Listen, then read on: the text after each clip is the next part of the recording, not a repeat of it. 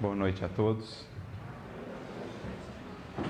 Que a paz de Jesus, o Divino Mestre, amigo de todos nós, possa nos acolher a todos, que nos sintamos envolvidos pela Sua misericórdia e que nos sintamos aqui também acolhidos pelo amor desse que aqui nos congrega. Que sintamos a presença amorosa do Seu Espírito as irradiações luminosas que nos chegam, penetram o nosso ser e nos fazem entrever um pouco do que seja a grandiosidade da vida, do Evangelho de nosso Mestre Jesus. Não consigo descrever em palavras a honra que sinto aqui na condição de um simples aprendiz como todos os demais, desse grande professor, de falar em seu nome, de trazer à tona a sua lembrança. Sinto-me na difícil ou diante da difícil tarefa que um ato me encontra ao falar de uma estrela ou um pequenino vagalume a exaltar a luz de um farol que Ele nos abençoe, nos inspire para que essa experiência nessa noite, mais do que buscar o brilho da inteligência, enriquecer o nosso intelecto, possa se fazer o nosso coração uma experiência de sentimento, uma experiência profundamente renovadora, abrindo para nós novos horizontes quanto aos nossos deveres quanto à parte que nos compete, servidores menores, na construção desse reino, para o qual Eurípides, Bezerra, Caibá, Ivone, Chico e tantos outros deram a sua vida.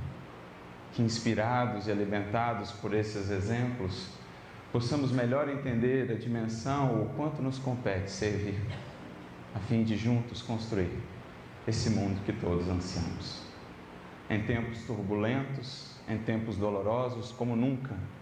Precisamos voltar um pouco à fonte, alimentar-nos desses exemplos, que são para nossa alma nova força e nova vida. É este o intuito, o desejo mais sincero do nosso coração a todos que aqui estão.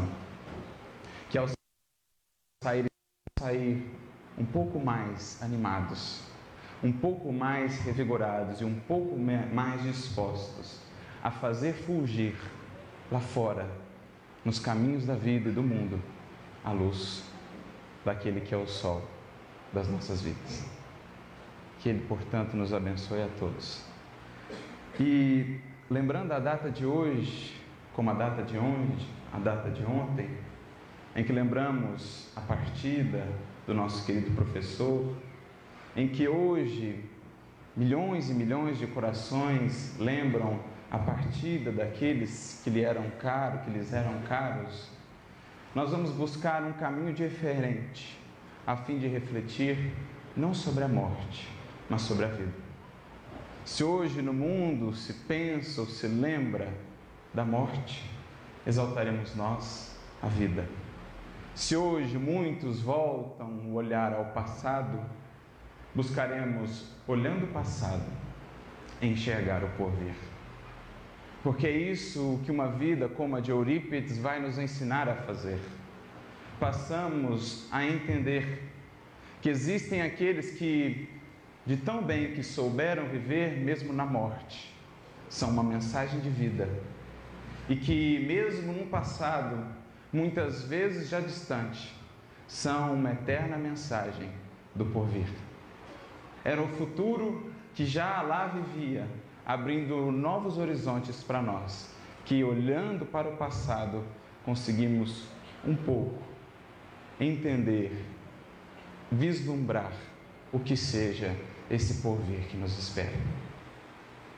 Então, se hoje se exalta no mundo a reflexão sobre a morte, vamos buscar a partir da vida de Eurípides a partir da mensagem do Evangelho, exaltar, engrandecer a mensagem da vida, do futuro e do porvir.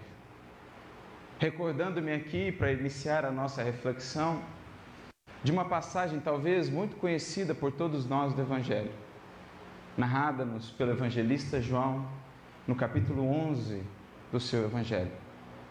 Quando Jesus dirige-se àquela família que lhe era tão cara ao coração, dirige-se o Mestre a Betânia.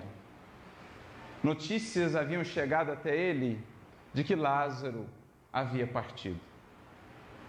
A cidade, é recebido por uma das irmãs, que diz: era tarde demais.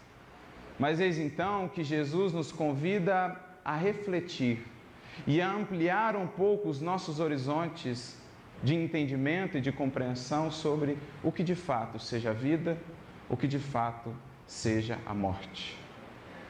Relembrando outra de suas falas bem conhecidas, Deus não é Deus de mortos, mas acima de tudo, de vivos.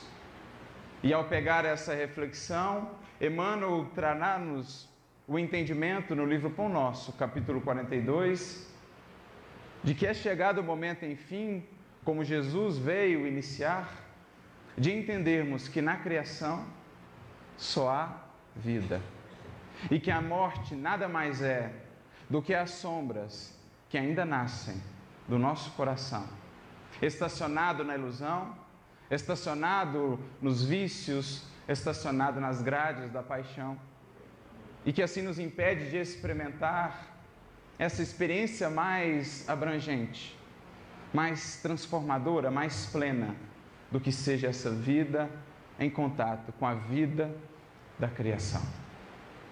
Jesus, então, abrindo esses horizontes, não somente a Marta e a Maria, não somente naquele momento, mas sim para todos os tempos do porvir, volta-se a ela e diz: Eu sou a ressurreição e a vida.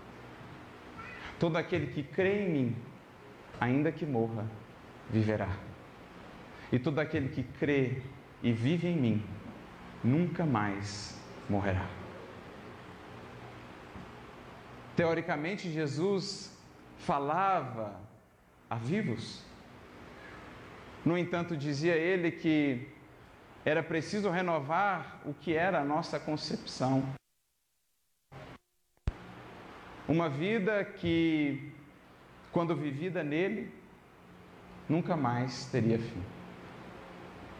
Talvez Marta ou Maria não tenham entendido a dimensão daquela fala, mas hoje, olhando para os que aqui estamos nesta festa espiritual, nós começamos a entender melhor o que seja essa vida que nunca morre, porque presente em tantas outras vidas, porque fez-se vida em tantas outras vidas, porque transformou a tantas outras vidas. Mas enfim, Jesus segue adiante, dirige-se ao túmulo onde Lázaro já estava há quatro dias. Sabemos, pelo entendimento que o Espiritismo nos traz, que não era real a sua morte, era antes um símbolo, era antes uma lição que ficaria dali por diante para sempre gravada não só no Evangelho, como também no entendimento que agora o Consolador nos traz, do que é efetivamente a ação da vida e do Evangelho do Cristo em nossos caminhos e em nossos passos. Jesus volta-se a Lázaro, aquele que estava ali no túmulo, com mãos e pés enfaixados e o rosto encoberto, e então lhe diz: Lázaro, sai para fora e Lázaro volta à vida. Lázaro volta à vida. Não nos deteremos no caso específico de Lázaro. O nosso interesse aqui hoje, nessa reflexão mais abrangente sobre a vida, é entender o que Jesus, com esse simples gesto, queria nos ilustrar. E quem vem nos auxiliar é Emmanuel, que no livro Consolador, na questão 317, nos dirá que ali Jesus definia qual era a proposta, qual era a nova era que ele viria inaugurar com o seu Evangelho. Extraindo a humanidade terrestre, simbolizada em Lázaro, humanidade terrestre ali adormecida, amortecida ainda nas ilusões, amortecida ainda no fogo das paixões, adormecida para a vida no seu esplendor, o Cristo, com o seu toque de amor, com o seu chamado renovador, vinha-nos a todos convidar, enfim, a ressuscitar perante o sol da vida eterna. Vinha o Cristo com a sua mensagem tirar-nos definitivamente da caverna do nosso egoísmo, do nosso orgulho, da nossa compreensão muito aquém do que de fato seja viver. Vinha o Cristo nos extrair daquela caverna, desenfaixando-nos pés e mãos, retirando dos nossos olhos, ouvidos, boca e coração as vendas, as amarras que nos impedem, de fato, de viver.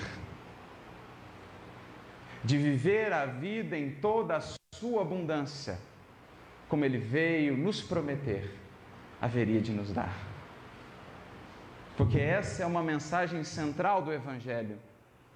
Muito mais do que existir, abrindo esses novos horizontes ajudando-nos a enxergar esse imenso porvir que nos espera, Jesus convida-nos a transitar do simples existir ao viver, e mais do que ao viver, ao viver abundantemente. É isso, dirá Emmanuel, que queria aquela passagem, aquele gesto do Cristo sobre Lázaro exemplificar. Lázaro é um símbolo da humanidade inteira, ou de cada um de nós em particular, que ainda envoltos pela caverna das sombras que nós mesmos criamos, estamos impedidos de ver a vida que estua, a vida magnífica que vibra, que se perpetua em todo o recanto infinito da criação. É essa a proposta do viver que hoje nós gostaríamos aqui de trazer, alargando os nossos horizontes nesses dias em que, de certo modo, relembramos a morte. Essa vida que, de tão bem vivida, triunfa. Essa vida que, nas palavras de Madalena, enfim vem abrir um novo tempo à humanidade, como nos lembra Humberto de Campos ao falar da mensagem da ressurreição e da imortalidade que encontrou na mensageira Maria Madalena o seu veículo. Vem ele nos relembrar qual dos sábios, qual dos filósofos da humanidade terrestre, pensemos dos mais conhecidos, já deu uma mensagem mais feliz à humanidade que a Madalena quando disse: Ele vive, a vida triunfa. Para além da cruz, a ressurreição, e para além do inverno, há sempre primavera. Inaugurava o Cristo para a humanidade terrestre a era da vida imortal, a era, o reino da vida eterna da vida triunfante e plena, que tem, mesmo na morte, apenas uma servidora sua. Abrir, enfim, o Cristo com o ato da sua ressurreição, do seu retorno em espírito imortal, abrir ele, enfim, as cortinas desse reino apenas antes entrevisto, pouco enxergado ou compreendido, mas que agora definitivamente lançava bases e fundamentos na terra. Ao sol do Cristo, despertava a humanidade para a imortalidade. Deixava a humanidade a fria caverna da animalidade, para enfim, agora, ao toque e ao ensinamento dele, poder desenvolver em si toda a sua expressão de espiritualidade, de plenitude, de divindade em germe que ele viria alimentar. Isso é a mensagem do Evangelho. É essa grande boa nova. É esta festa que já está aberta e acessível a todos. Já inaugurava-se ali a nova era. Mas, passados os tempos, a humanidade como que se esqueceu. A humanidade como que fez ouvidos moucos àquela mensagem de vida. Foi preciso então que um novo sopro do alto, de verdade, viesse reviver aquela mensagem que o Cristo nos trouxe. Era o sopro, como ele havia prometido, do Consolador. Aqueles que das tumbas mesmo, dos umbrais da morte, viriam anunciar mais uma vez à humanidade a vida em plena eternidade a nos aguardar a todos. O Consolador vinha novamente a soprar para o mundo, exaltar, cantar ao mundo a mensagem da imortalidade. A nova era já acessível aos corações que a quisessem alcançar e construir. A festa do reino já inaugurada e acessível a todos que se esforçassem por adentrar. Por isso, dirá Emmanuel, e penso, reflete o seu pensamento muito aquilo que é a tarefa dos espíritos, da espiritualidade na mensagem do Consolador, dirá Emmanuel: Eu sou um simples pregador de cartazes convidando à festa do Reino, porque a festa já se inaugurou, a era nova já começou a cada espírito que se esforçou por lá adentrar. E os exemplos aí estão. Daqueles que, como prometeu Jesus, pacíficos, mansos, já herdaram a terra, a sua terra, o seu coração, e fazem-se agora essa mensagem de luz, de renovação, para que nós herdemos também. Para que nós adentremos também essa terra da promissão, que muito mais que um local ou um tempo, é uma condição do nosso coração perante a eternidade. Um simples pregador de cartazes, lembrando-nos dessa era que aí está. E é isso que vidas como a de Eurípides e a de tantos outros constantemente fazem-nos rememorar. Porque viveram uma vida que do que simplesmente existir. Viveram uma vida que muito mais do que simplesmente viver representou esse viver em abundância. E é essa mensagem de vida que nos legaram que hoje a gente queria aqui trazer pensando na vida dele e de tantos outros e outras, como esse eterno convite para que de fato possamos nós também viver. Viver. Como define muito bem Emmanuel no livro Palavras de Vida Eterna, capítulo 104, quando comenta esse versículo, essa fala de Jesus, eu vim para que tenham vida e a tenham em abundância. Emmanuel irá dizer: em sentido espiritual, viver é muito mais do que simplesmente existir. A vida é a experiência digna da imortalidade.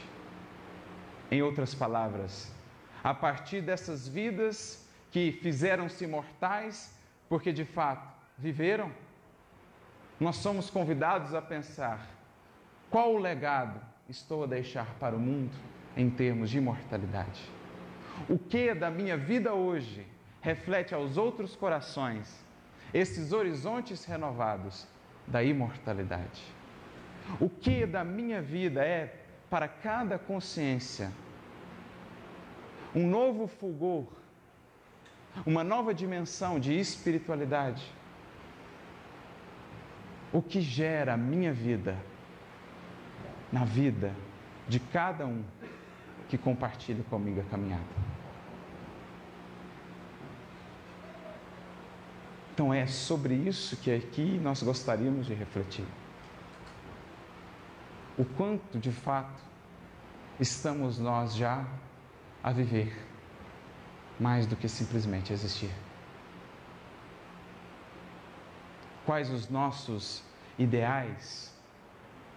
Quais os nossos objetivos que já vibram ou que já se projetam para além do túmulo? para além dos umbrais da morte, o que nós estamos a construir. Porque essa é a mensagem que precisamos, como nunca, fazer luzir aos corações que ainda na caverna do mundo, como Lázaro, não entenderam a proposta, o sentido do existir, do viver. Já estamos em plena era nova. Muitos corações já vibram nesse tempo e nesse mundo. E a pergunta que nos faz Eurípides é: já estamos nós, de fato, a progredir em direção a esse novo tempo, a essa nova era? E por isso passo aqui a palavra a Ele próprio. Quando, através das mãos abençoadas de Francisco Cândido Xavier, nos convida a refletir numa bonita mensagem intitulada Em Plena Era Nova. Porque a primeira coisa que me chamou a atenção nessa mensagem foi justamente isso. Eurípides estava a dizer que nós já estamos numa era nova em plena era nova. E de fato, às vezes nos esquecemos disso. Estamos ainda a aguardar esse mundo do porvir quando não percebemos que já está aí a quem quiser chegar. Já está aí a quem quiser chegar. Anunciam-nos os Espíritos várias vezes no próprio livro dos Espíritos, no Evangelho segundo o Espiritismo, com o Espiritismo, com o Consolador, com as vozes que ressoam mais uma vez ao mundo, anunciando-nos a mensagem da vida eterna, a era nova já está aí. Mas, estando ela já aí, a grande maioria das consciências ainda se debate, ainda se vê presa, limitada a esse simples existir. E é por isso que ele começa a sua mensagem dizendo: há criaturas, e esse definitivamente não é o caso dele, caso contrário, não estaríamos aqui, que deixaram na terra como único rastro da vida robusta que usufruíram na carne o mausoléu esquecido num canto ermo do cemitério. É incrível pensarmos nisso. Que passados dois mil anos do advento da Boa Nova, da mensagem de ressurreição, existem ainda inúmeros corações que não deixam outro legado senão um canto ermo no cemitério. Nenhuma lembrança útil, nenhuma reminiscência em bases de fraternidade, nenhum ato que lhes recorde atitudes como padrões de fé, nenhum exemplo edificante nos currículos da existência, nenhuma ideia que vencesse a barreira da mediocridade, nenhum gesto de amor que lhes granjeasse sobre o nome o orvalho da gratidão. Eurípides parece aqui um pouco até forte, é a energia do professor. Porque quando paramos para pensar, é de fato assustador conceber que, mesmo nós, com a mensagem da imortalidade em mãos, podemos estar ainda nessa condição de não deixar um verdadeiro legado de imortalidade. A terra conservou-lhes à força apenas o cadáver, retalho de matéria gasta que lhes vestir o espírito e que passa a ajudar em, sem querer de adubo no adubo as ervas bravas. Com essa fala de Eurípides, é que eu fui realmente entender melhor o apóstolo Paulo quando nos disse: Se viverdes segundo a carne, morrereis. Mas se pelo Espírito mortificardes as obras da carne, então vivereis. Com essa fala de Eurípides, pude melhor entender: quem crê e vive em mim, nunca mais morrerá. Pude melhor entender, mais uma vez, o próprio apóstolo Paulo, dessa vez na Epístola aos Gálatas, capítulo 6, versículo 8, quando nos dirá: Quem semeia na carne, da carne colherá corrupção. Quem semeia no espírito, do espírito colherá a vida eterna. Em outras palavras, aquele que vive apenas para a carne, apenas para os interesses transitórios. Tudo que fez, tudo que deixou está destinado à corrupção, à deterioração. Todos os seus projetos, aquilo que com tanto afinco buscou e lutou, se apenas semeou na carne, da carne colherá corrupção. Quem aferrou o coração à transitoriedade, não pode vibrar em clima de eternidade após o decesso. Por isso, aferrados àquilo que escravizaram o coração, como disse Jesus: onde estiver o teu tesouro, aí estará o teu coração. Colhem a experiência difícil da desencarnação, o processo difícil da desvinculação ao transitório. Mas há aquele que, mesmo na carne, semeou em espírito, agregou à sua ação aquilo que dá a cada gesto o selo de eternidade, aquele que assim o fez só pode colher após o decesso, após a perda do corpo, a vida, a plenitude, a eternidade. Então é para isso que ele nos convida aqui a despertar. Nos convida aqui a pensar aonde nós estamos projetando o nosso coração. Ou o que o futuro está a reservar a cada um de nós.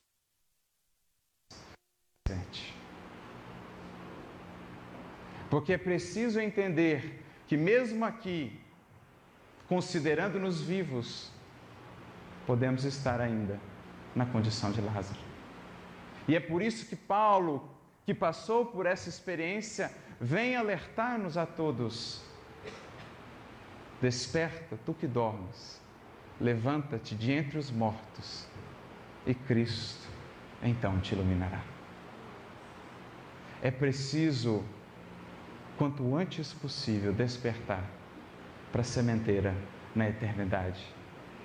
Para perceber a dimensão da oportunidade de estarmos encarnados com essa informação da boa nova do Consolador em nossas mãos, em nossa mente e em nosso coração. Usaram esses os empréstimos do Pai magnânimo exclusivamente para si mesmos, olvidando estendê-los aos companheiros de evolução e ignorando que a verdadeira alegria não vive isolada numa só alma, pois que somente seja com reciprocidade de vibrações entre vários grupos de seres amigos. Convidando-nos desde já a entender que essa proposta de vida é a proposta de caridade, de partilha, de solidariedade. Que tudo em a natureza, tudo que é vivo e abundante, não, ensina, não nos ensina outra lei a não ser essa, a lei de solidariedade. E a quem duvidasse disso, bastaria olhar com sinceridade a natureza. A fonte que se faz viva, alegre, porque no movimento, em movimento, por onde passa, partilha com aqueles a quem vem travar conhecimento, partilha da sua vida, da sua alegria, da solidariedade. Aos pássaros, à semente, à árvore, ao sol, tudo na criação nos ensina que vivo é aquilo que reparte. Vivo é aquilo que dá de si uma parte para esse grande concerto de vida, de beleza, de arte, que é a criação divina, a grande sinfonia da vida. E então ele nos alerta, espíritas, muitos de nós já vivemos assim. Muitos de nós já vivemos assim. Muitos de nós, conhecedores há séculos da mensagem da imortalidade, temos ainda vivido escondidos ou fugindo da eterna claridade, da vida que nos espera.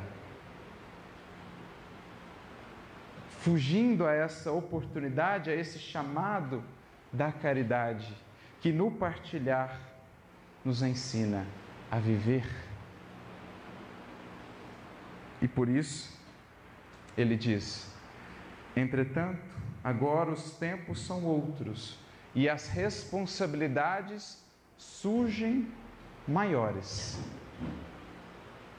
De fato, a luz que nos chega, a luz de uma vida como essa, que se fez para nós página viva do Evangelho, a luz dos estudos que partilhamos, a luz do Consolador que já visitou-nos a alma, se nos traz consolo, se nos traz esperança, traz também consigo, como todo raio de luz do conhecimento, nova e ampliada responsabilidade.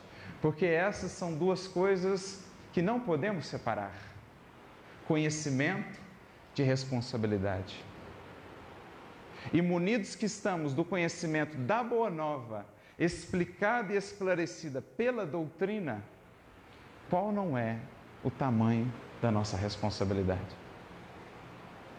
Muitos poderão se assustar, e é o que de fato acontece com tantos que adentram para a seara espírita, com o tamanho da responsabilidade que o Espiritismo nos traz.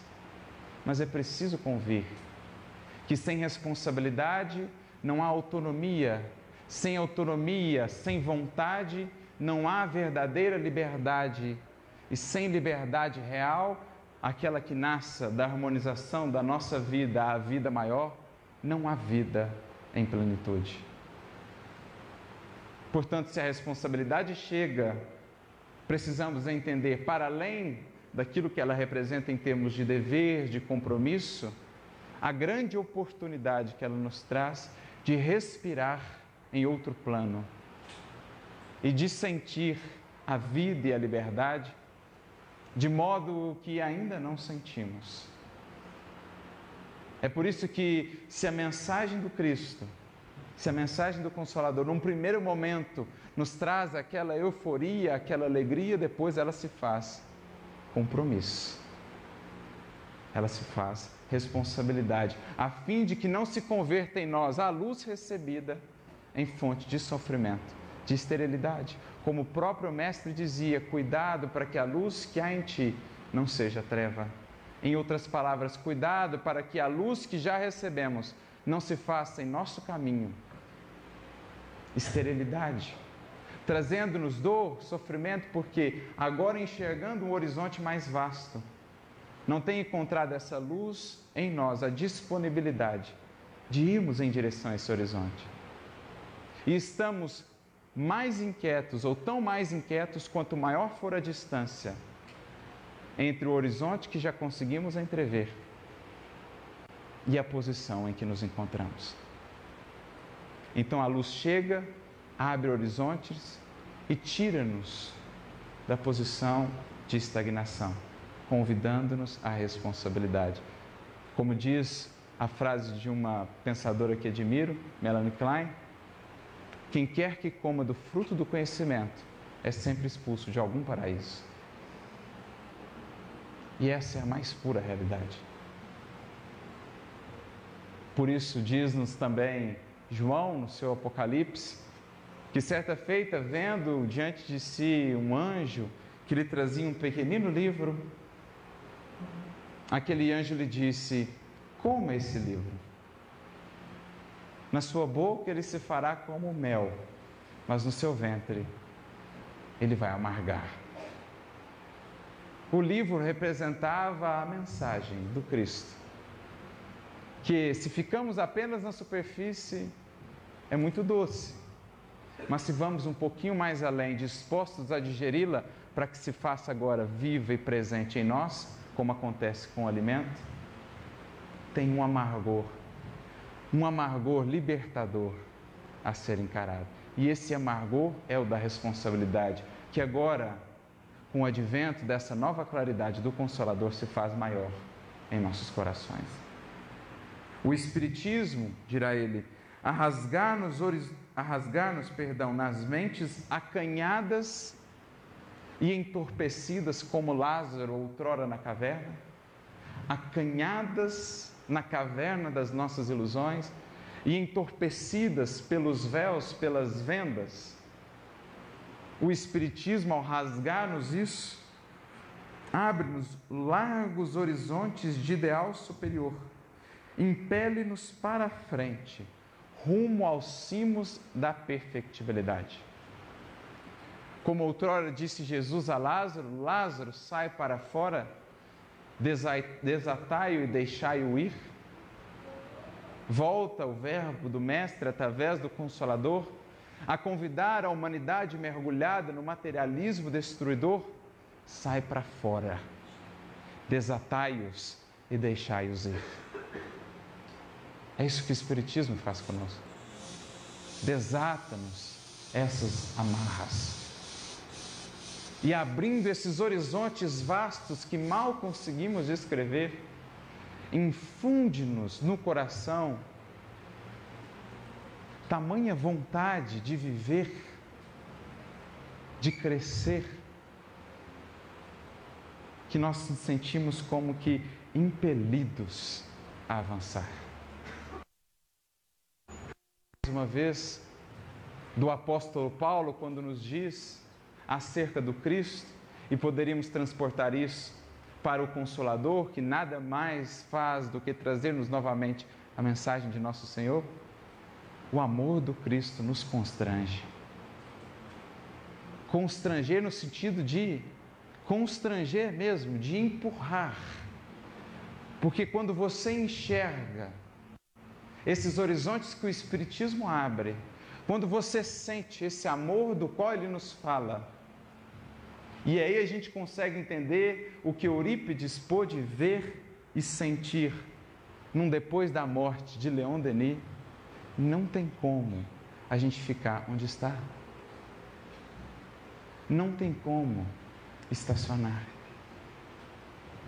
ante os horizontes que a gente entrevê. Quando você pega Denis nos convidando a, pelo pensamento, subir e a voar pelo infinito da criação, é muito difícil deixar o não deixar de sentir e de querer subir, conhecer, desbravar o infinito que aí há e que nós sequer conseguimos mensurar o projeto divino para todos nós. Como Paulo mais uma vez nos diz, mente nenhuma imaginou, olho nenhum viu, ouvido nenhum ouviu o que Deus preparou para aqueles que amam, que o amam. É isso que o Espiritismo faz conosco. Alarga-nos esses horizontes e infunde-nos, portanto, perante os reveses e dificuldades da vida, nova força, novo ano para seguir, porque quando se tem como pano de fundo o infinito que aí está, o que será alguns anos de luta? O que será alguns obstáculos no caminho? Quando, para além disso, conseguimos enxergar esse infinito a nos esperar. Porque é essa a grande transição em que agora nos encontramos, em que tomaremos posse, enfim, da nossa cidadania universal. Não mais, como dirá Kardec, o homem carnal, mas sim o homem moral. Não mais, como dirá Emmanuel, o homem material, mas sim o homem espiritual. Não mais o homem, o cidadão do aqui e agora, mas o cidadão universal, do infinito e da eternidade. É esse o passaporte que está agora nos sendo conferido pelas bênçãos do Consolador àqueles que se abrem a esse chamado, a esse convite, a esse esplendor. Encantados diante do infinito que se nos descortina, somos convidados a seguir, vencendo obstáculos e lutas e dificuldades, sejam eles quais for, porque foi essa a força que encontraram aqueles mártires de outrora para superarem com fervor, com confiança, todos os testemunhos. O que são os nossos hoje diante do que tiveram de experienciar? Me recordando aqui do exemplo de Inácio de Antioquia, por exemplo. Aquele que foi conhecido como o trigo de Deus, que preso por conta da mensagem que divulgava, preso por ser cristão, foi conduzido algemado em direção a Roma. O triunfo daquela civilização. Ao chegar perto da cidade, conta-se que, vendo a beleza, o esplendor daquela cidade com as suas famosas sete colinas, Inácio começou a sorrir. E os guardas, sem entender, começaram a lhe dizer: Mas por acaso és tolo? Não sabes que vai morrer em breve? Por que estás a sorrir? Volta-se ele então, e sem perder o sorriso no rosto e a brandura na alma, apenas diz: Sorrio porque, se esta beleza está reservada àqueles que não o conhecem, imagina o que não esperará àqueles que o amam e que o servem. São esses os horizontes que agora nós conseguimos enxergar. A humanidade ativa e necessitada a construir o seu porvir de triunfos. Porque isso é importante. E temos visto companheiros espíritas se esquecerem disso, que o nosso porvir é de triunfos, não os triunfos do mundo, mas os triunfos da vida é preciso esperançar quanto à humanidade, é preciso conservar a esperança quanto a esse futuro. Essa humanidade conclama-nos ao trabalho. Porque mais do que esperar, somos convidados a esperançar. E esperançar é esperar agindo. É esperar fazendo.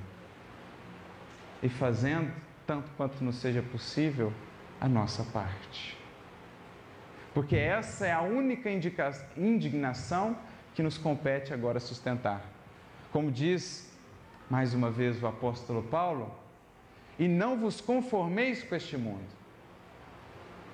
Temos muitos corações inconformados, e é bom que estejamos inconformados, mas não é qualquer tipo de inconformação.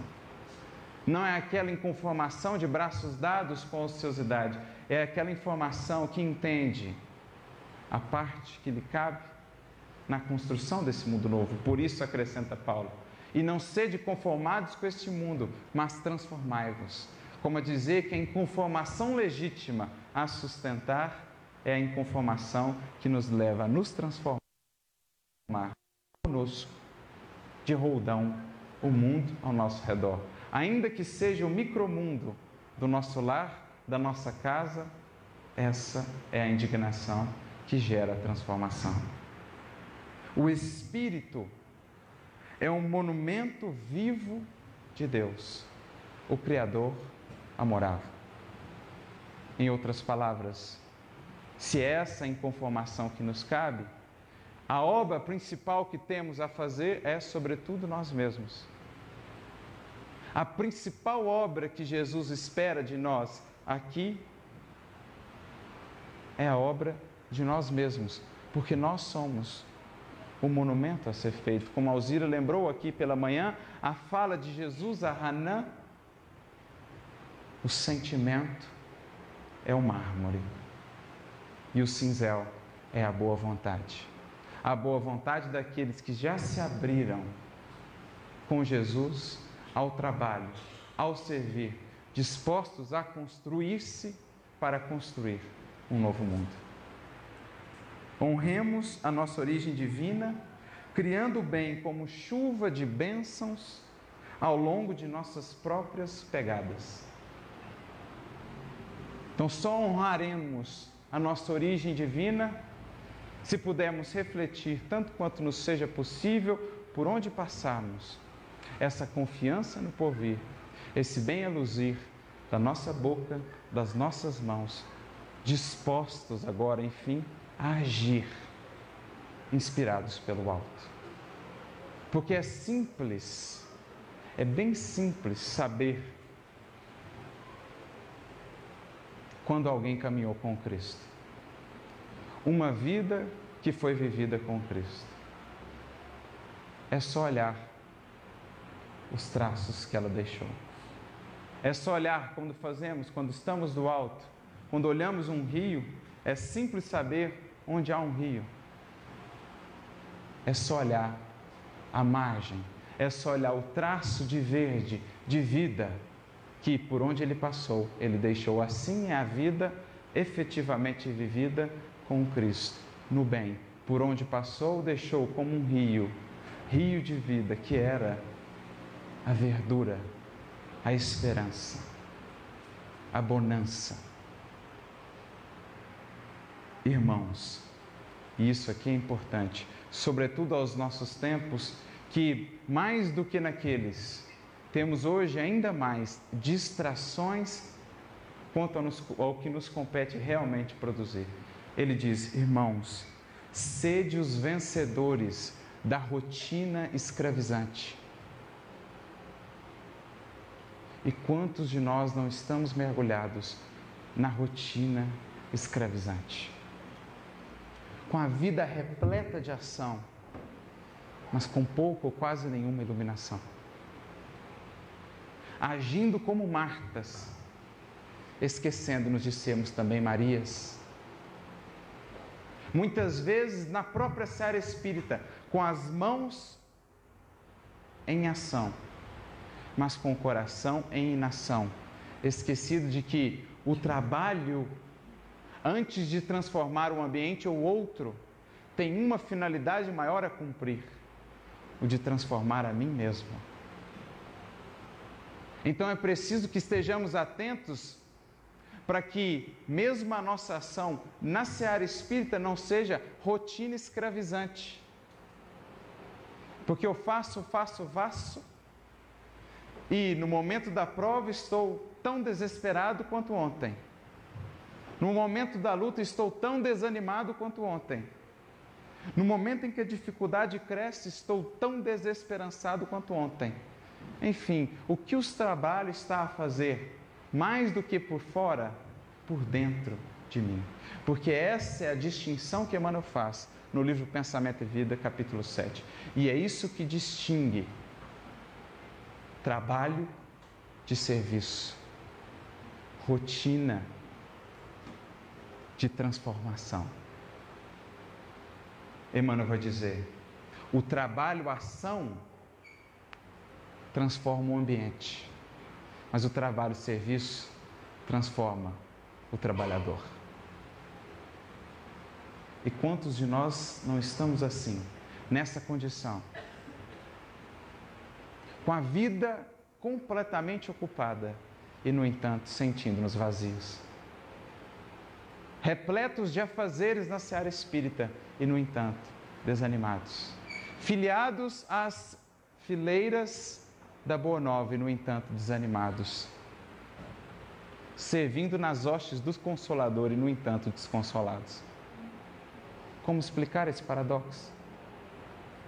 Aí eu me recordo de uma fala de Emmanuel no livro Fonte Viva, capítulo 147, intitulada Refugia-te em paz, em que ele pega com a sua sabedoria um mínimo versículo do Evangelho de Marcos, capítulo 6, que diz apenas o seguinte: E haviam muitos que iam e vinham e não tinham tempo para comer.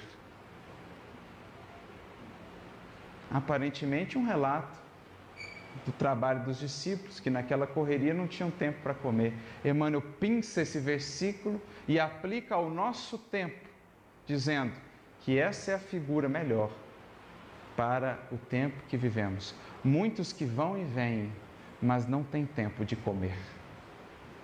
Não tem tempo de se enriquecer, de alimentar a alma de vida, de sentido, e eis aí a grande crise de sentido que o mundo está a experienciar, com sintomas tão graves e dolorosos que a humanidade tem se visto aí a lutar. Nunca houve tantos tempos de pedra no mundo, dirá Emmanuel, mas nunca foi tão grande o desencanto nas almas.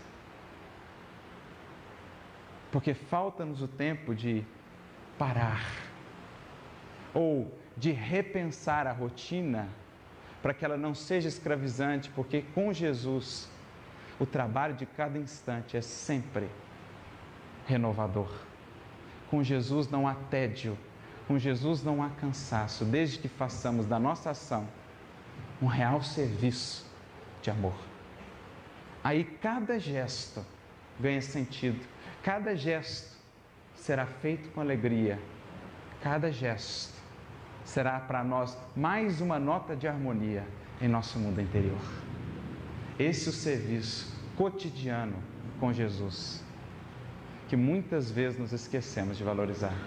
Porque a gente se lembra de Paulo já consolidado como mártir, de Pedro já consolidado como mártir e herói da fé, mas raras vezes nós pensamos em um Paulo e um Pedro no dia a dia, aprendendo a cultivar no dia a dia, no momento, em cada instante, essa alegria do servir. Por isso, ele acrescenta: em cada dia renasce a luz de uma nova vida, e com a morte somente morrem as ilusões. Ou seja, com a morte somente morrem ilusões somos convidados a viver definitivamente a vida, a vida que resplandece em cada dia, sempre nova, com novas oportunidades. A realmente entender aquela proposta do carpe diem, do colher o dia.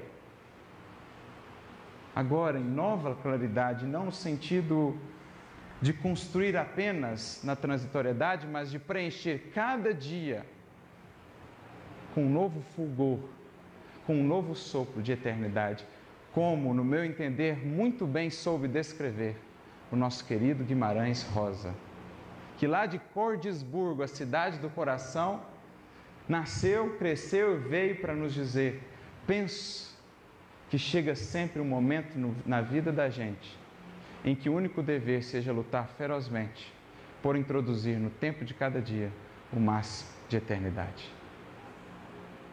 Isso aqui é colher o dia. Isso é em cada dia perceber a vida nova que resplandece. Antes dessa frase, dirá ele: ando com fome de coisas sólidas e com ânsia de viver apenas o essencial. É disso que o nosso mundo moderno tem fome e tem sede de descobrir a riqueza no menos necessitar, de descobrir aquele conceito de riqueza que tanto já ouvimos falar, mas que ainda não temos conseguido aplicar. Rico é quem menos precisa de coisas e de algo para ser feliz, porque Deus cobriu a sua alegria não no que recebe, mas no que pode e sabe doar. Que descobriu que a alegria nasce é, antes de mais nada, no servir. Por isso ele conclui: o Espírito deve ser conhecido por suas obras. É necessário viver e servir. Como a nos dizer que é o servir que alimenta o viver e que esse viver nos conduz sempre cada vez mais ao servir. Porque só o servir, se olhado de trás para frente, nos permite o vir a ser. No servir, expandimos-nos, ampliamos possibilidades, extraímos de nós os germes da divindade, até então adormecida. No esforço por sair de nós, por alcançar essa vida, percebemos que a vida se faz na vida que se doa e que quanto mais se dá dessa vida, mais dela se recebe para seguir doando. Como disse o próprio Mestre, aquele que quiser salvar a sua vida, perdê-la, mas quem perdê-la por amor ao mim e ao Evangelho, encontrá-la. Por isso, viver e servir caminham juntos. E é o servir que leva ao vir a ser e a um novo viver em um novo patamar. Na feliz definição do poeta Rabindranath Tagore, Adormeci e sonhei que a vida era alegria. Despertei e vi que a vida era serviço. Servi e descobri que o serviço era alegria. É isso o que o Evangelho nos convida. É isso que Eurípides representa para nós. Uma vida que de tanto servir segue viva, transformando, atuando, convidando outras vidas a descobrir essa alegria no serviço. E é por isso que ele conclui: é necessário viver, meus irmãos, e ser mais do que o pó. Porque se aqui hoje estamos, não é por causa do pó que lá está no cemitério. Se aqui hoje estamos, é porque ele, como poucos, soube entender a glória maior que qualquer cristão possa aspirar a glória de amar e servir em nome do Criador. Não por acaso, penso, até a data de nascimento e de desencarne de a vida, da vida de missionários como este tem algo a nos ensinar. Talvez por isso tenha ele escolhido nascer ou pedido para nascer naquele dia em que se convencionou ser o dia do trabalho, o dia do serviço, e talvez por isso pediu, solicitou morrer um dia antes do culto à morte, para que antes de sua morte lembrássemos da sua vida. Que Ele nos abençoe e nos inspire a todos muita paz.